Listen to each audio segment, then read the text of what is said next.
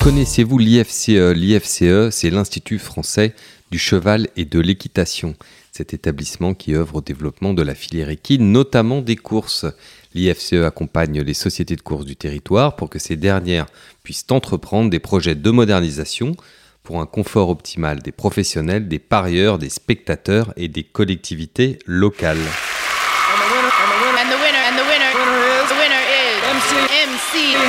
And the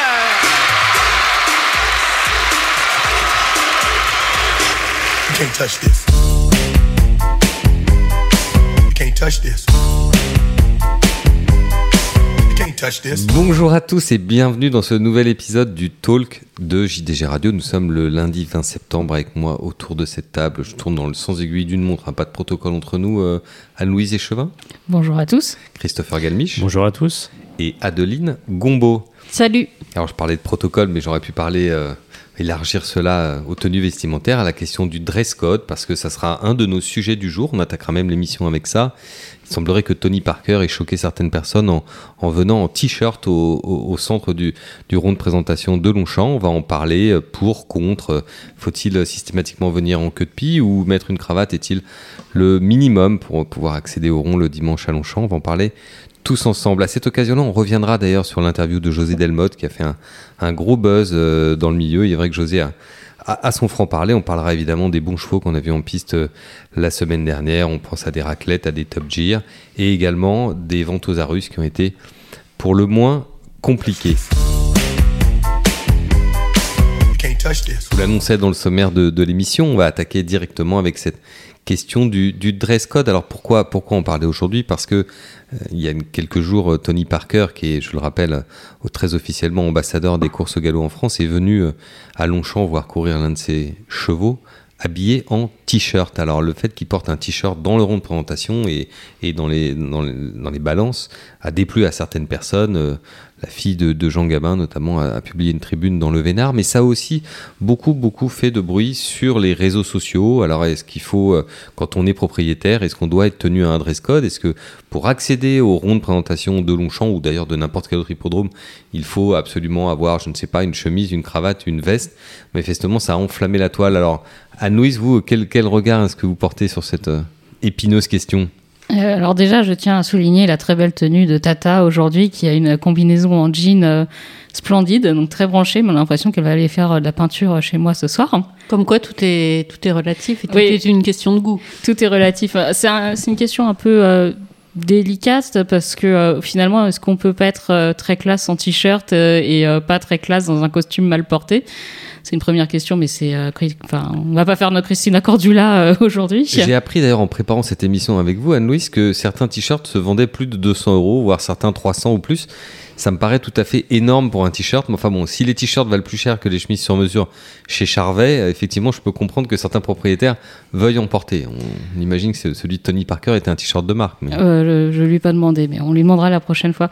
En fait, la grande question que ça pose, c'est euh, c'est un peu le débat entre la tradition et le besoin de modernité que devraient chercher les courses. Donc euh, la tradition, c'est que vous êtes euh, aux courses dans le rond de présentation, parce que vous pouvez très bien aller en t-shirt aux courses, mais n'allez juste pas dans le rond de présentation, dans les balances. Vous vous habillez bien, tout comme euh, ça commence un peu à changer, mais euh, on allait dans les bureaux, bah, on était en costume cravate. euh, donc maintenant, on s'habille un peu plus, euh, un peu plus, un peu plus euh, détente, j'ai envie de dire. Mm, C'est une évolution, donc euh, j'ai pas forcément la réponse à cette question. Je pense que j'ai déjà vu des, des gens dans le rond de Longchamp qui étaient en, euh, enfin limite en claquettes chaussettes et euh, jogging. Là, oui, franchement, je suis euh, un peu euh, choquée. Enfin, un minimum de tenue.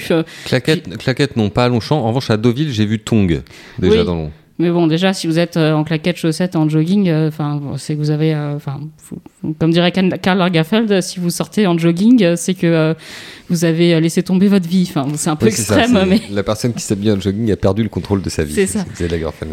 donc on peut être, enfin, est-ce que au final, s'il avait pas juste eu une petite veste sur les épaules en plus de son t-shirt, ça serait mieux passé? Enfin, j'ai pas été choquée par la tenue de Tony Parker ce jour-là, mais j'ai vu des tenues plus choquantes. Euh, dans les rondes de présentation des diplômes de galop. Mais par exemple, euh, Adeline et Christopher, Adeline, peut-être si on parle de Royal Ascot ou Christopher de Cheltenham, on sent quand même que une des choses qui fait le succès des courses anglaises, c'est leur dress code, qui, qui veut dire parfois queue de pie et, et, et- et chapeau, euh, chapeau haute forme, mais qui parfois veut dire aussi euh, barbour, euh, euh, pantalon de Qu'est-ce que vous velours. avez contre les barbours Non, non, j'ai rien contre les barbours, mais c'est plutôt de Cheltenham qu'à Scott, c'est ça que je veux Non, dire. mais je. Barbour au mois de juin à Scott, il fait chaud sous le barbour. Mais là, c'est c'est comme disait Anne-Louise, là, enfin, Royal Ascot, Cheltenham, c'est de la tradition euh, portée au, au summum. Et alors, euh, c'est toujours difficile de comparer avec l'Angleterre, tant, ils ont une culture hippique qui est développée et un goût pour aller aux courses. Nous, en, France, on cherche quand même à démocratiser pardon, les courses. On veut faire, on, se réjouit de voir des grands sportifs accéder au statut de propriétaire. Moi, j'ai du mal à avoir un, un avis tranché parce que moi, j'ai été élevée, je pense, dans comment dire, dans la culture où il fallait arriver plutôt plutôt bien habillé aux courses. Mais je comprends que pour quelqu'un de l'intérieur, euh, pardon, quelqu'un de l'extérieur, au, contraire, euh, on apparaisse comme un milieu fermé. Enfin, là-dessus, le, José Delmotte l'a très bien dit dans, dans l'interview euh, qu'il nous a accordé dans notre podcast Rendez-vous avec. Il racontait qu'il avait emmené un jour un ami, euh, je pense que c'était aux ventes de Yearling. Qui, était, qui avait des gros moyens, euh, mais qui était habillé en short. Et en gros, on lui a ricané au nez parce qu'il n'avait pas le dress code. Alors, euh, c'est assez rigolo parce qu'au au ventes, il y a un dress code encore différent de celui des courses. Mais euh, je sais pas, ça participe quand même beaucoup de l'entre-soi, se, se, se déclarer outré parce que un 7 septembre à Longchamp, où c'était pas ni Indiane ni un arc de triomphe, que Tony Parker soit en soit en t-shirt. Enfin voilà, moi je serais presque d'avis de dire que c'est un peu rétrograde, mais même si quelque part je comprends parce que j'ai reçu la euh, quelque part cette éducation là, mais Christopher, au milieu du rond d'Auteuil, euh, on- il n'y a personne en t-shirt. hein. Non, bah déjà, un obstacle, c'est toujours Vous un peu avez- plus avez- décontracté. Mais, vous avez quand même un dress code, vous aussi, hein, des pantalons de couleur. Et des vestes c'est le tweed. Euh, Le tweed, c'est important le tweed. Mais après, peut-être que les Anglais, c'est leur manière d'être, euh, de sortir. Bon, quand ils vont au foot, j'imagine qu'ils vont pas en habillant. Mais voilà, ils s'habillent bien euh, parce qu'ils vont aux courses. C'est une tradition et ils ont su la faire perdurer. Peut-être que nous, à un moment, bah, ça a dévié, on n'a pas su. Et puis, de toute façon, on avait aussi moins de public. Mais moi, je Après, je, par- je- enfin, je partirais plus. euh, je penserais plus comme Tata, quoi. C'est. Si on, si on, on veut dé- démocratiser les choses, on n'est pas comme l'Angleterre. On n'a pas les moyens de se priver de, de gens qui peuvent s'y intéresser et qu'on va recaler parce qu'ils sont pas bien habillés. Je veux dire, les courses françaises ont d'autres problèmes. Je pense que, que ça, c'est. Enfin, pour moi, il y a, d'autres choses à, à voir avant. Après, euh, si on arrive à avoir autant de public que l'Angleterre, oui, là, on pourra peut-être euh, commencer à envoyer des mails comme euh, Royal Ascot, à dire à tel endroit il faut s'habiller comme ça, à tel endroit il faut s'habiller comme ça. Mais là, C'est pour très moment, codifié, oui. Mais c'est euh, surtout que euh, l'Angleterre échappe absolument pas à ce débat-là. Donc euh, Royal Ascot, c'est un cas à part. C'est vraiment, euh, c'est, enfin, on- nous on voit Royal Ascot euh, sous euh, les que des passionnés de course qui vont, mais c'est un rendez-vous mondain. Royal Ascot, c'est pas juste les courses, c'est aussi les gens. Ils vont à Royal Ascot pour bien s'habiller, pour mettre leur chapeau et s'endimancher. Bon, peut-être que les Anglais ont plus cette culture-là. Mais par exemple, euh, pour, euh, je crois que c'était notamment autour de Cheltenham où il y a cette culture un peu euh, du tweed, de la veste, etc. Il y avait eu des débats pour dire, euh, mais est-ce qu'on va attirer des jeunes à Cheltenham en leur demandant de, de s'habiller comme ça euh, Enfin, non, c'est, il y a quand même eu euh, pas mal de, pas mal de débats. Et il y a notamment eu un grand débat euh, en Angleterre, c'est sur le fait de porter des chaussettes ou non avec les mocassins. Donc, euh, personne n'a la réponse. Je pense que la réponse, c'est si vous êtes italien, oui, vous pouvez. Oui, en France, on connaît des, des entraîneurs italiens fort sympathiques au demeurant qui portent souvent leurs chaussures sans chaussettes, y compris dans le rond et y compris euh, le cas échéant d'ailleurs avec une cravate. Mais vraiment, ça avait été un débat, ça avait enflammé les, enfin, les réseaux sociaux. Est-ce qu'il faut mettre des chaussettes ou pas? Donc, euh, c'est euh, c'est vrai que dans le cas du Diane et de l'Arc ou de toutes ces grandes réunions, euh, s'habiller bien, c'est enfin c'est plus que des journées de course, c'est des rendez-vous euh, d'élégance, etc. Très bien. Et- Après, dans une semaine, euh, est-ce que il faut vraiment mettre le costume et la a- cravate? Pour, pour rien vous cacher, avant d'enregistrer ce, ce podcast, je vais y arriver, on échangeait avec Homéric euh, qui nous, qui nous fait l'amitié de, de, de devenir le rédacteur en chef d'un jour du journal pour notre 5 millième numéro. Et lui était très ému par la façon dont les lads, les, les garçons de voyage, s'habillaient pour rendre hommage, enfin par amour et par respect pour leur cheval. Donc, euh, Oui, le paradoxe, c'est qu'on a des, des, oui, voilà. des, des- des garçons de voyage, des, des, des lads accompagnant les chevaux, qui font presque plus d'efforts vestimentaires, on a l'impression, que les propriétaires des chevaux eux-mêmes. Ben, disons qu'ils sont, mais je, pense que ça participe de la même chose. Ils ont cette culture-là, ils ont vu leur patron, les propriétaires euh, s'habiller bien, donc ils le font par, euh, voilà, par, euh, par plaisir aussi, euh, enfin voilà, par amour et par respect du cheval, comme il le disait très bien, Homéric. Mais, Mais, mais voilà, enfin, je pense que malheureusement, enfin, on peut pas être les gardiens du temple de l'élégance aux courses et qu'il faudra peut-être euh, lâcher un peu de l'aide sur certaines euh, conventions pour, euh, pour essayer de rajeunir, moderniser. euh. Oui, mais s'habiller bien, c'est aussi une question de respect pour les autres. C'est un peu comme. Enfin, quand le fait d'être bien habillé, c'est quelque chose de relatif. Mais malgré tout, c'est quand même globalement être habillé un peu comme les autres personnes qu'on va euh, qu'on va rencontrer et avec lesquelles on va aller passer une journée. Alors, si vous allez passer une aussi, journée euh, à la plage, vous allez vous mettre en maillot de bain. Mais si vous allez passer une soirée à l'opéra, vous allez peut-être être un peu mieux habillé que quand vous allez à la plage et différemment. J'ai vu sur les réseaux sociaux que certaines personnes pensaient que France, c'était à, à France Gallo d'expliquer à Tony Parker que non, il ne pouvait pas venir euh, en t-shirt euh, voir sa, sa pouliche et venir dans le rond et tout ça. Donc ça, je... Oui, ça fait partie de l'apprentissage peut-être de la vie de propriétaire aussi. Faut se regarder. Alors après, aujourd'hui, ce qui est devenu un petit peu compliqué avec toutes les influences de mode qui viennent de partout, c'est qu'on peut être très bien habillé avec un t-shirt et très mal habillé avec une chemise. Euh, Il y a certains t-shirts qui sont plus beaux qu'une chemise. Bon, alors historiquement, le t-shirt c'était un vêtement pauvre, la chemise plutôt un vêtement riche. Euh, c'est difficile de faire ces arbitrages aussi. Je pense que c'est aussi une question d'ensemble. Mais, mais pour revenir sur ce que, ce que vous disiez, Adeline, c'est simplement, je ne sais pas si c'est l'intérêt de France Gallo de laisser tout partir à volo, parce qu'aujourd'hui, ça va être sur les, la manière de s'habiller. Euh, demain, ça sera les gens qui sont lavés, pas lavés. Euh, bon, déjà, on a les rasés, pas rasés. Je veux dire, si on commence à tout laisser tomber, est-ce qu'on a vraiment, est-ce qu'on a envie de finir comme certaines tribunes de foot? Est-ce qu'on a envie de, est-ce qu'on a envie de finir là-dedans? Ou est-ce qu'on a envie, au contraire, de défendre Non, mais je pense qu'on n'en est pas là. Enfin, c'est euh, Tony Parker, c'est bon, oui, c'est l'ambassadeur des courses, mais enfin, il n'était pas dans une. J'ai regardé les photos, moi d'ailleurs. Euh, il n'était pas dans une tenue indécente. Enfin, il avait. euh, il, Et il aurait juste il eu a- une veste sur les épaules, je suis persuadée que personne n'aurait réagi aussi fortement. Ou un pull, un petit pull autour du, du cou. Mais juste me mettre la veste. Après, il faisait quand même plutôt euh, chaud à Longchamp, donc on n'a peut-être pas envie de, de mettre la veste. D'ailleurs, on pense à tous nos amis les, Enfin, enfin, je masculins qui doivent être obligés de mettre une cravate et euh, une veste quand il fait 40 degrés à Deauville ou à Longchamp. Mais... Je précise que le débat n'est pas sur Tony Parker en particulier. hein. C'est c'est plutôt un prétexte parce que euh, il est loin d'être le seul à être venu en t-shirt aux courses euh, dans les balances ces dernières années. hein. Mais après, est-ce que vous considérez que euh, la tra- enfin, l'aspect tradition euh, qu'on recherche un peu dans notre monde où tout va très vite est un atout pour les courses et que du coup c'est bien de continuer à s'habiller de façon très traditionnelle avec le costume, la cravate ou est-ce que vous considérez au contraire que euh, bah, faut euh, moderniser et autoriser des gens à rentrer dans le rond de façon plus décontractée et plus ouvert Mais, mais c'est bien ça le débat. C'est qu'est-ce qui va le plus profiter aux courses in fine? Est-ce qu'il faut vraiment ouvrir les vannes en disant comme au McDonald's, pardon pour la citation, mais Venez comme vous je, êtes. voilà, je pense que ça situe quand même bien le concept. Venez comme vous êtes, c'est-à-dire chacun vient euh, comme il l'entend. Ou au contraire, est-ce qu'il faut, avec ce mini filtre, de dire euh, vous êtes un homme, vous venez au moins avec une chemise c'est-à-dire, on parle même pas de cravate ou de veste, mais juste avec une chemise. Est-ce que ce mini filtre n'est pas de nature à donner aussi envie aux gens de dire bon bah quand je vais là-bas, voilà, j'ai un effort parce que c'est quelque chose qui se mérite. Oui, bah, après c'est aussi l'autre question, c'est est-ce que vous prenez du plaisir à vous habiller ou pas? Oui. Ce qui euh, peut être euh, une contrainte euh, pour l'un va être un plaisir Oui, pour l'autre. Enfin, je pense qu'il y a des gens qui vont à Longchamp ou euh, aux courses, ça leur fait plaisir de bien s'habiller, de se dire ah ben on va sortir voir des gens et c'est au-delà même du respect des, enfin des- du respect des autres personnes, ça fait plaisir de s'habiller. Enfin, c'est toujours une excuse pour Aline et moi d'acheter des nouvelles robes pour le prix de Diane, par exemple.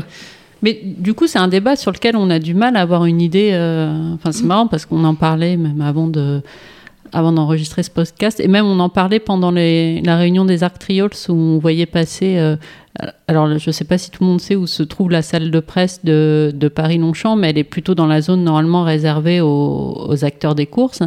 Il se trouve que le dimanche des Arc Triols, la, barrière qui délimite un peu le public des acteurs des courses était ouverte, donc tout le monde passait devant devant la salle de presse, donc on a pu voir, euh, Mayol, là je vous confirme, des tongs, des C'était la, shorts. grande, c'était la grande galerie de l'évolution pour ceux qui connaissent le, le muséum d'histoire naturelle à côté du jardin des plantes.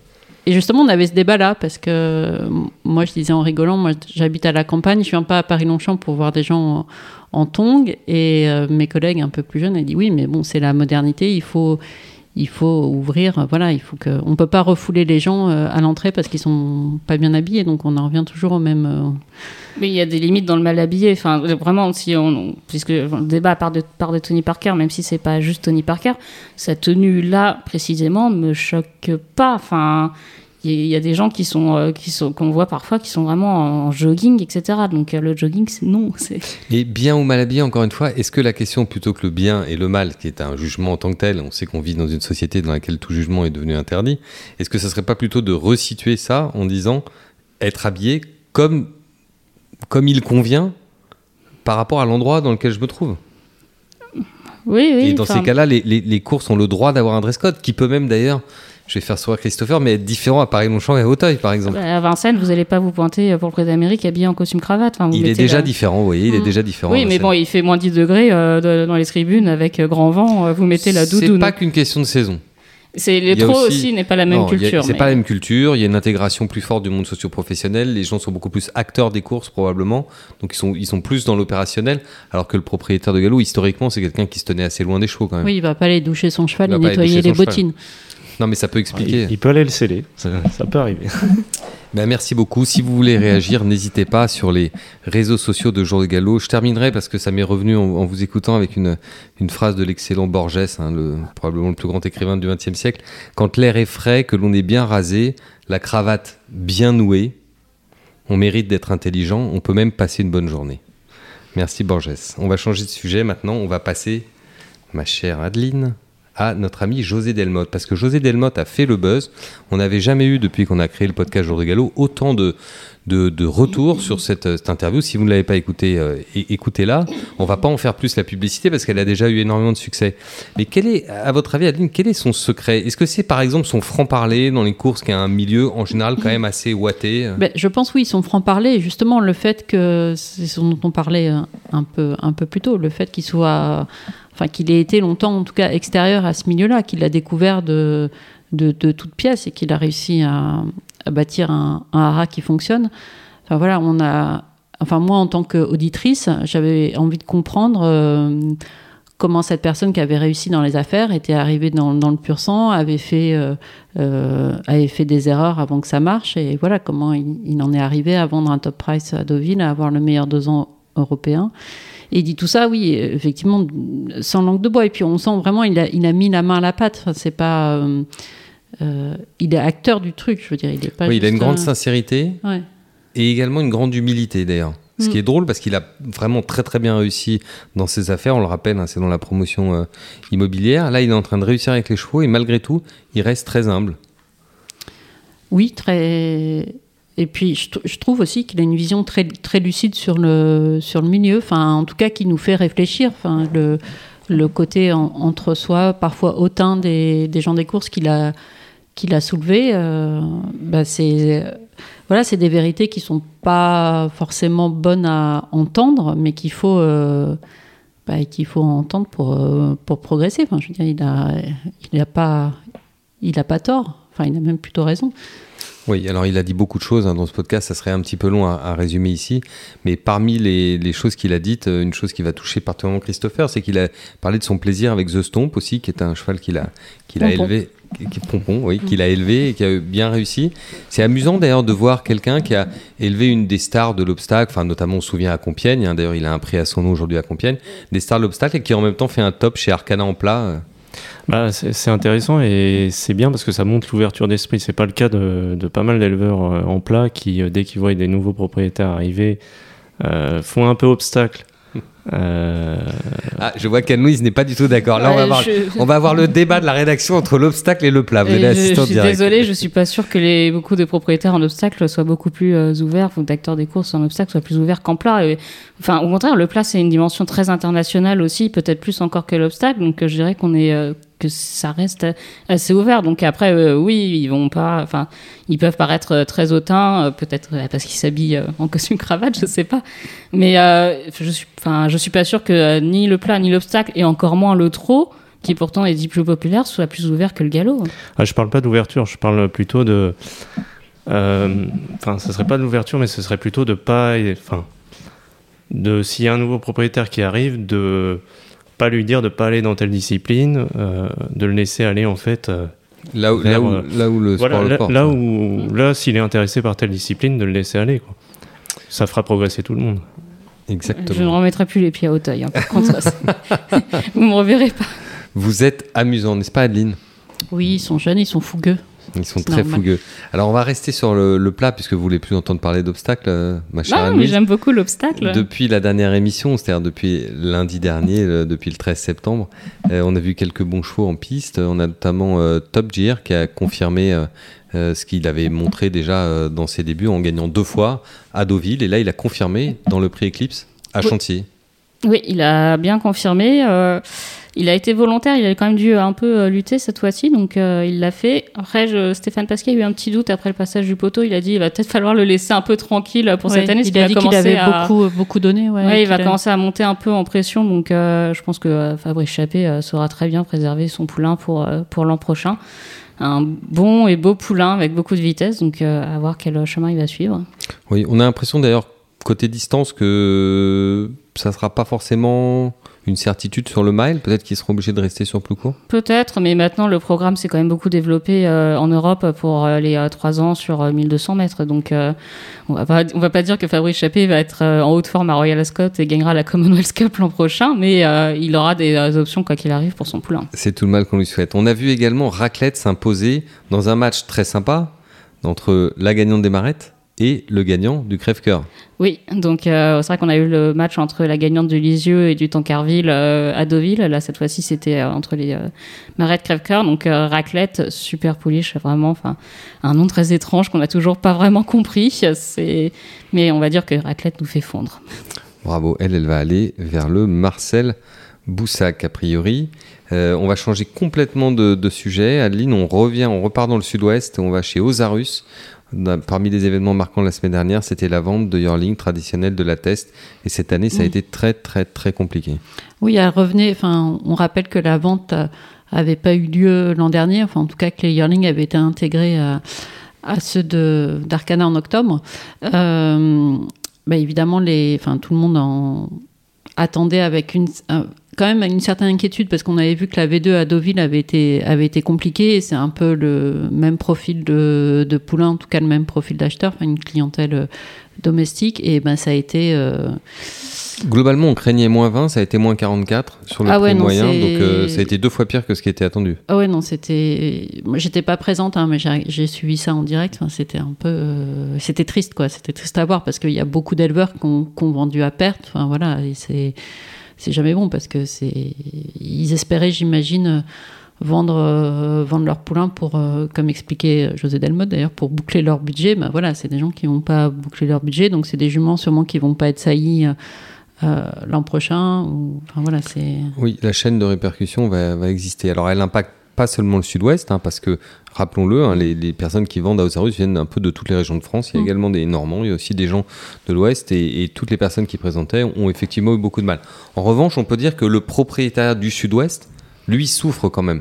C'est-à-dire qu'il n'y a plus les figures qu'il y a pu avoir dans le passé, qui pouvaient tirer un petit peu le marché. Elles n'ont pas été remplacées. Donc, si les gens ne viennent pas de l'étranger ou de la région parisienne ou d'ailleurs, c'est compliqué quand même. Oui, après, bon, j'ai vu qu'il y avait quand même pas mal d'entraîneurs du Sud-Ouest qui, qui ont acheté, alors peut-être en spec, hein, sans avoir de. Parce que. Parce qu'à ces prix-là, on peut Ou pour des euh, clients qui sont pas forcément du sud-ouest d'ailleurs. Parce Oui, que voilà, les histoires du enfin, sud-ouest euh, ont dans leur box des, bien sûr, des oui, clients de enfin, toute la France et même de Je l'étranger. je sais pas d'ailleurs si on peut encore parler de clientèle du Sud-Ouest, et, enfin propriétaire du Sud-Ouest. euh, voilà, enfin, ça c'est quand même largement euh, décentralisé, mais euh, ouais, je sais. Enfin, c'était, c'était. Bah, on a de la peine, pour les pour les éleveurs euh, qui ont vendu. euh, qu'on vendu ou pas d'ailleurs, parce que je crois que le taux de vendu est de 62,5%, ce qui est quand même euh, vraiment pas terrible hein, pour une vente de yearling.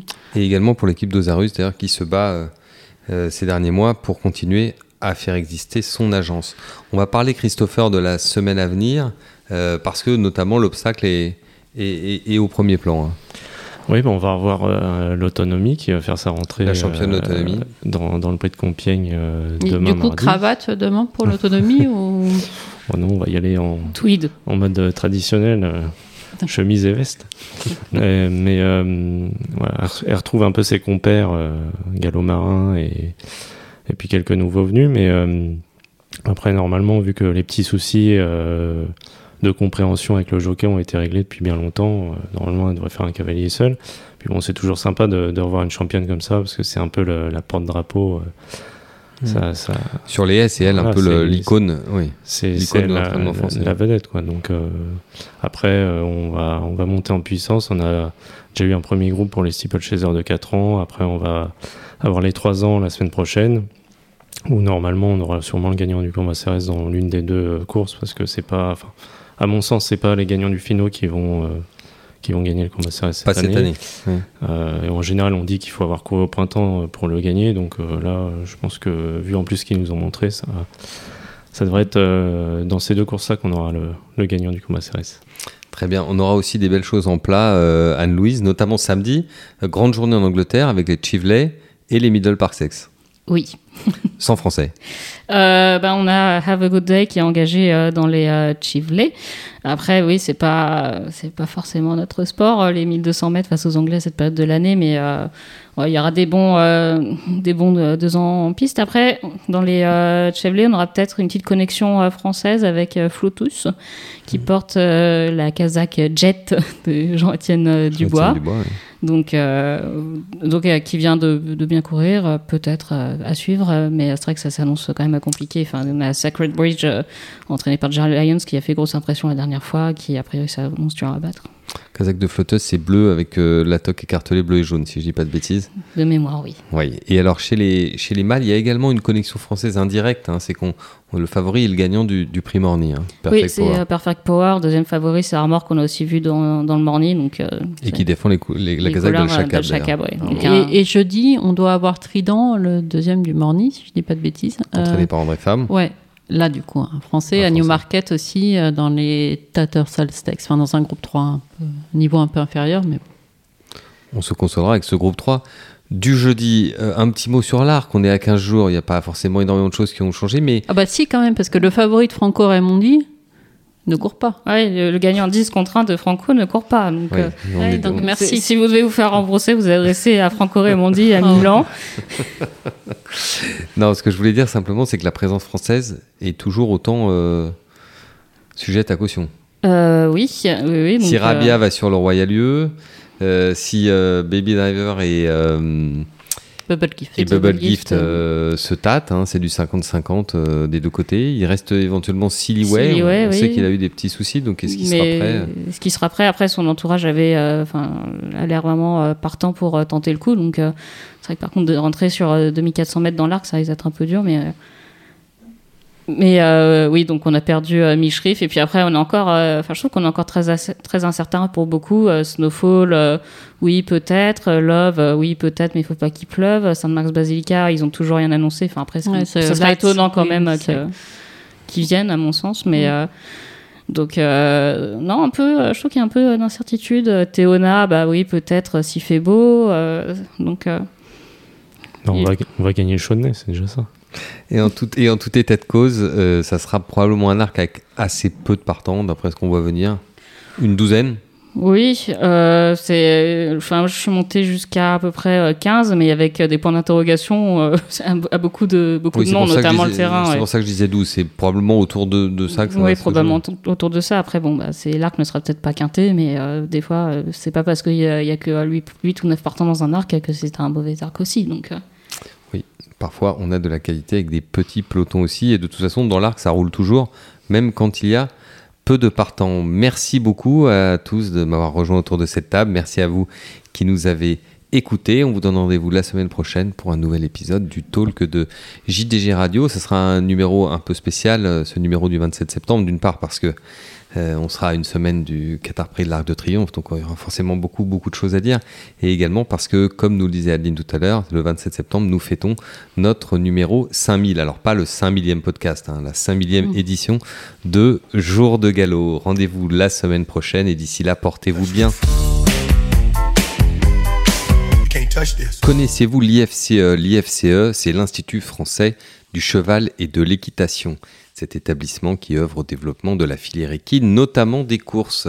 L'IFCE accompagne les sociétés de courses du territoire pour que ces dernières puissent entreprendre des projets de modernisation pour un confort optimal des professionnels, des parieurs, des spectateurs et des collectivités locales.